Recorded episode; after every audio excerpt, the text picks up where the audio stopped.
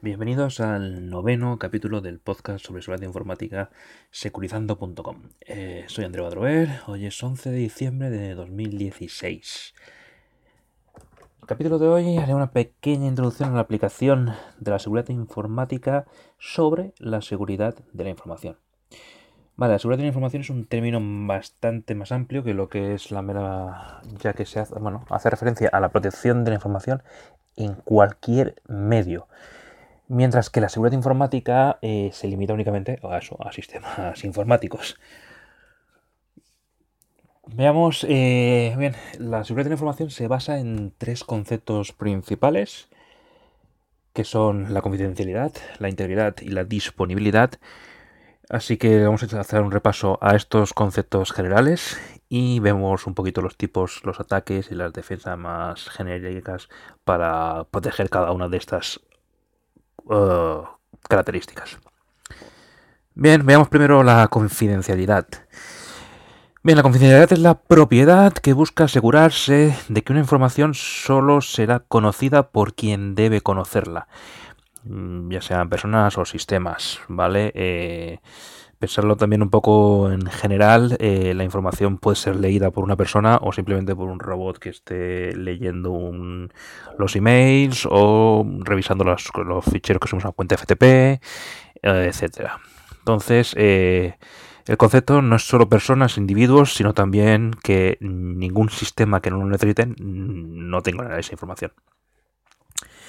Eh, veamos, el ejemplo más claro de esto sería que, bueno, en el mundo físico, digámosle, enviamos, bueno, enviábamos, porque ya no, eh, cartas manuscritas o cerradas dentro de un sobre para que no pudieran ser leídas. Lo que buscábamos era proteger la confidencialidad de esa información. el símil en seguridad informática sería cifrar esos correos electrónicos de manera que eh, esa información no pueda ser leída más que por nuestro destinatario final. Todos los sistemas de accesos con usuarios y contraseñas, códigos de un solo uso que te llaman por SMS, eh, etcétera, mm, lo que buscan es precisamente ese, eso, que solo quien está autorizado acceda a esa información. Lo mismo sería pues el candadito de las webs HTTPS, eh, el protocolo de SSL o, TLS, lo que hace es precisamente eso, mm, cifrar la información que con la comunicación entre el servidor y nuestro navegador para que nadie, salvo nuestro navegador, pueda ver qué estamos haciendo, qué información pasa por allí. El segundo concepto que hay que revisar sería el de integridad. La integridad consiste en asegurar que la información no ha sido modificada y que si lo ha sido, ha sido por alguien autorizado.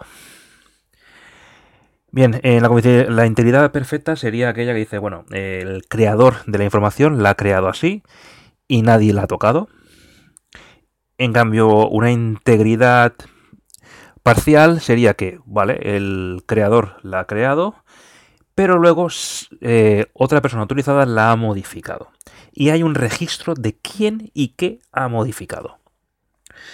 Vale, eh, bueno, aquí digamos el ataque, los típicos los ataques típicos de man in the middle, el hombre en medio, buscan precisamente eso, ponerse en medio de la conversación entre un emisor de la información, digámosle servidor, y un receptor, puede ser el cliente o nuestro navegador web o bueno, lo que tengamos. Entonces, este atacante busca ponerse en medio de la transferencia, tanto para analizar esa información que pasa, como para poder modificarla. Entonces, no nos permitiría asegurar que la información que recibimos sea la que verdaderamente el servidor envió. ¿Cómo se puede asegurar esto? Bueno, pues eh, el sistema más difundido para esto serían las firmas digitales eh, o los hash. Son bueno, el ejemplo más clásico para asegurar que la información que se ha recibido sea la misma que se emitió en su momento. Vale, como hemos dicho, como he dicho, había la opción de que la información puede ser modificada, pero tiene que haber registro de esa modificación.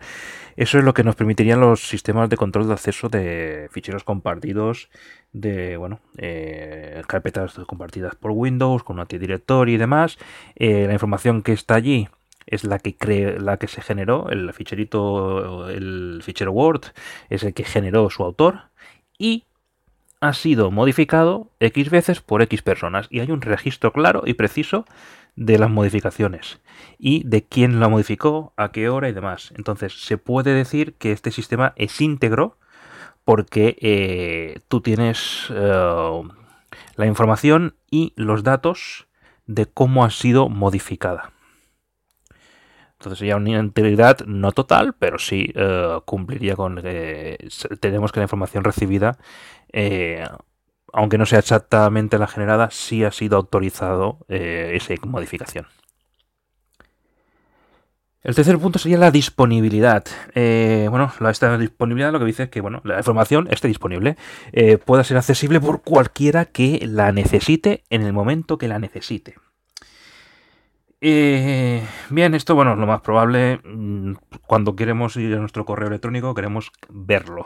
Cuando te quieres conectar a Facebook o cuando quieres escuchar un podcast, tú quieres conectarte y poderlo ver en el momento que lo necesites. Bien, esto es asegurar que sea esto posible. Probablemente los ataques informáticos más conocidos, eh, sobre todo porque, bueno, como comentamos en el podcast anterior, la red Mirai ha sido famosa últimamente. Eh, lo que hacían precisamente era hacer ataques de denegación de servicio. Eh, lo que busca una denegación de servicio es que el servicio no esté disponible precisamente están atacando a esta pata, a la disponibilidad del servicio.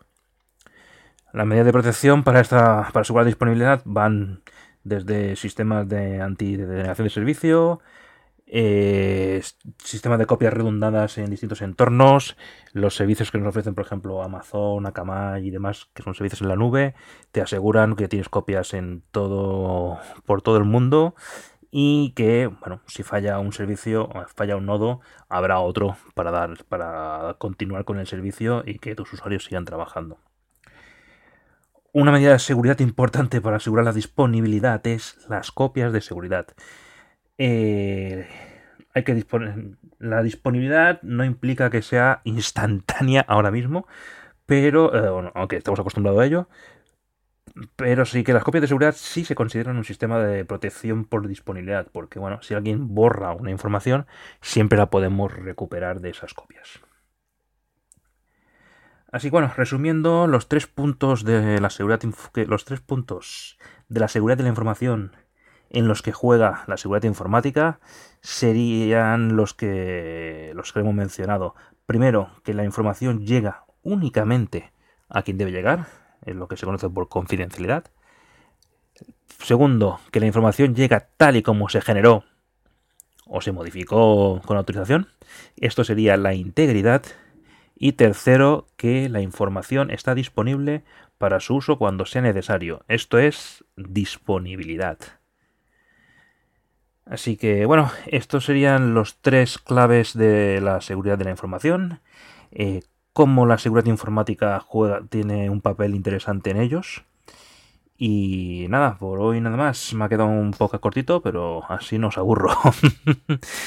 Eh, bueno, eh, sabéis cómo contactarme a través del blog securizando.com, en la cuenta de Twitter securizando-bajo, en las páginas de Facebook y Google y en nuestro grupo de Telegram, que bueno, tenéis en el blog tenéis un acceso al grupo. Y nada, hasta la próxima.